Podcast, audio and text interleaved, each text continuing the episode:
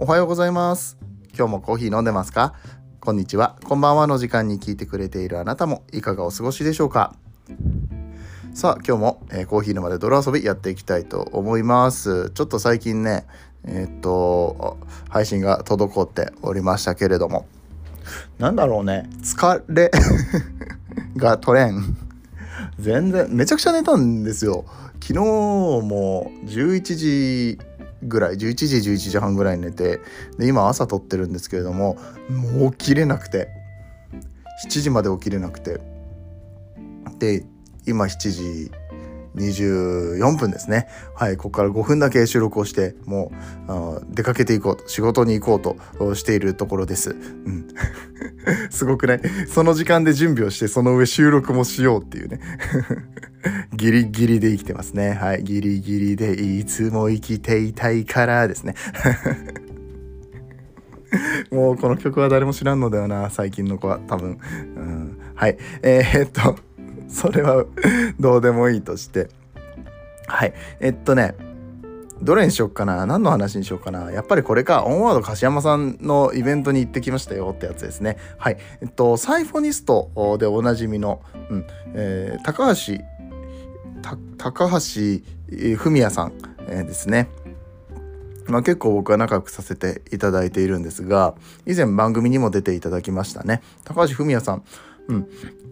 サイフォンの第一人者というか、うん、とよくねこの番組ではサイフォニストの話が出てくるんですけどね、まあ、孤独の変態サイフォニスト中山由伸さんの話だったりとか、まあ、同じくポッドキャストをやっているような、えー、サイフォニストの方で、まあ、サイフォニストの方でというかコーヒーのスペシャリストね。小池美恵子姉さん、ね、ジャッジとかもやってたりとかもともとはサイフォンで優勝しましたよっていう女性のバリスタさんだったりとかね。いろいろいるんですけれども、うん。えー、高橋文也さんは1900めっちゃ嘘ついた。2000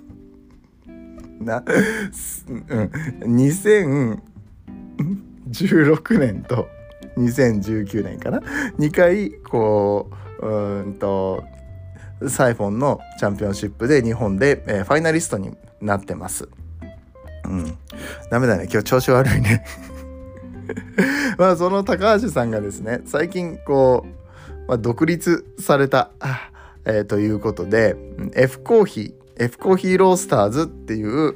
うんとまあ、コーヒーをやってるんですよ。コーヒー屋さんというか。まだお店を構えてるわけではなくてプロダクトコーヒー豆とあとはドリップバッグの販売っていうのをされてるんですね、えー、ネットの方でやってるんだけどまだそんなに大々的には出してないってご本人は言ってましたけれどもそこそこ話題にはなってきてまして、うん、であの僕もコーヒーをいただいてきました。はい。あのめちゃくちゃ美味しいですね。あ高橋さん焙煎もできるのね？みたいな、うん、え結構こうまあ大会のトレーニング？こういうサイフォンの、うん、技術的な部分だったりとかサイフォン以外でも、まあ、ドリップコーヒーとかもともとこの人バリスタエスプレッソマシン触る人なので、まあ、エスプレッソ関係だったりとかあとはお店の経営だったりとかね、うん、そういうことも教えることができる、うん、とっていうことでいろいろ個人的にも活動はされてらっしゃるみたいなんですけれどもこの F コーヒーロースターズのコーヒーがどこで飲めたかと言いますと なんと芝浦にありますオンワード柏山さんのビルで飲みました、うん、ご存知ですか？オンワード柏山さん。23区とかね、えー、五大陸とかね、うん、結構こう綺麗めな感じのお洋服。と言いますか。OL とか。まあ OL じゃねえな。なんかうんちょっとしたパーティー。あ入学式とかさ、うん、卒業式とかに着るような感じの服が多いイメージが僕の中ではあるんですけれどもその大和柏山さんのえー、っとイベントがありましてなんかね、ビル1棟丸々貸し切って、自分のところのビルね、もともとオフィスだったところを全部こう椅子とかを取っ払って、うん。で、そこで、えっと、いろんな洋服を売るっていういろんな洋服を売る。そこのオンワード柏山さんのグループとあとはなんか協賛グループ他にもなんか J プレスとかさ、うん、男性ものも女性ものもキッズも、うん、ブワーっとコスメコーナーとかもありましたし、まあ、そういったところで、うんあのー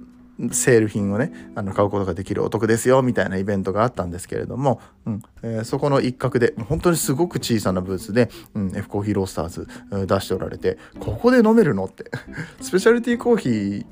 のコーヒーを提供するような場所ではあんまりなさそうな気がするんですけれどもなんとそこで販売されててそれがね、まあ、結構な人気だったんですよね。そりゃそうだコーヒー飲みたいですよねみんなね、うん、途中の休憩コーナーで、うんまあ、その食べ物。何ていうのかピロシキとかあとはお弁当とかお寿司とか、まあ、そういうのいろいろ売ってるんですけれどもその一角でコーヒー入れたてのコーヒーが飲めますよって、うん。まあ、これは強いですよね。他に競合がいないですからそこでコーヒーを販売されてたんですけれどもかなりの数出ておられたみたいですね、うん、なんか1日に8キロとかコーヒー消費したって言ってて 400杯だってコーヒー。すごいですよね。でそれプラス豆だったりとかねあの販売されてたしあとは米粉のケーキっていうのもありましてちょっとまだ食べれてないんだけどもかなり美味しいらしいですよ、うん。えっと、米粉のケーキはつむぎさんっていうところのコーヒーとのコーヒーじゃないや、えー、ケーキのコラボだったみたいです、うん、でこのイベントがまだ来週までやっているのでちょっと気になる方はチェックしてみてください。来週の土日金土日月ぐらいまでうと何日までだったか忘れちゃったんだけど2週にわたって、やられるみたいなので、うんえー、ぜひぜひチェックしてみてください、えー、そして目玉は何といってもねパナマ芸者ですよね。アブ農園のパナマ芸者がなぜかここで飲めるということで僕は頂いてきたんですけど来週はもしかしたら違うラインナップになるかもしれないとは言ってましたがそんな超高クオリティのコーヒーが、まあ、こういううん洋服のイベントで飲めるってなかなか斬新だなって思って。であのー、まあ、皆さんコーヒーファンだけじゃなくって、えー、そういうお洋服好きな方とかね普通にファミリーセールとして楽しみに来られているような方にもコーヒースペシャリティコーヒーとかこういうパナマ芸者とかが提供されるって良い機会だなと思って拡散したいと思って今日はお話をしてみました。うん、いや本当に美味しかった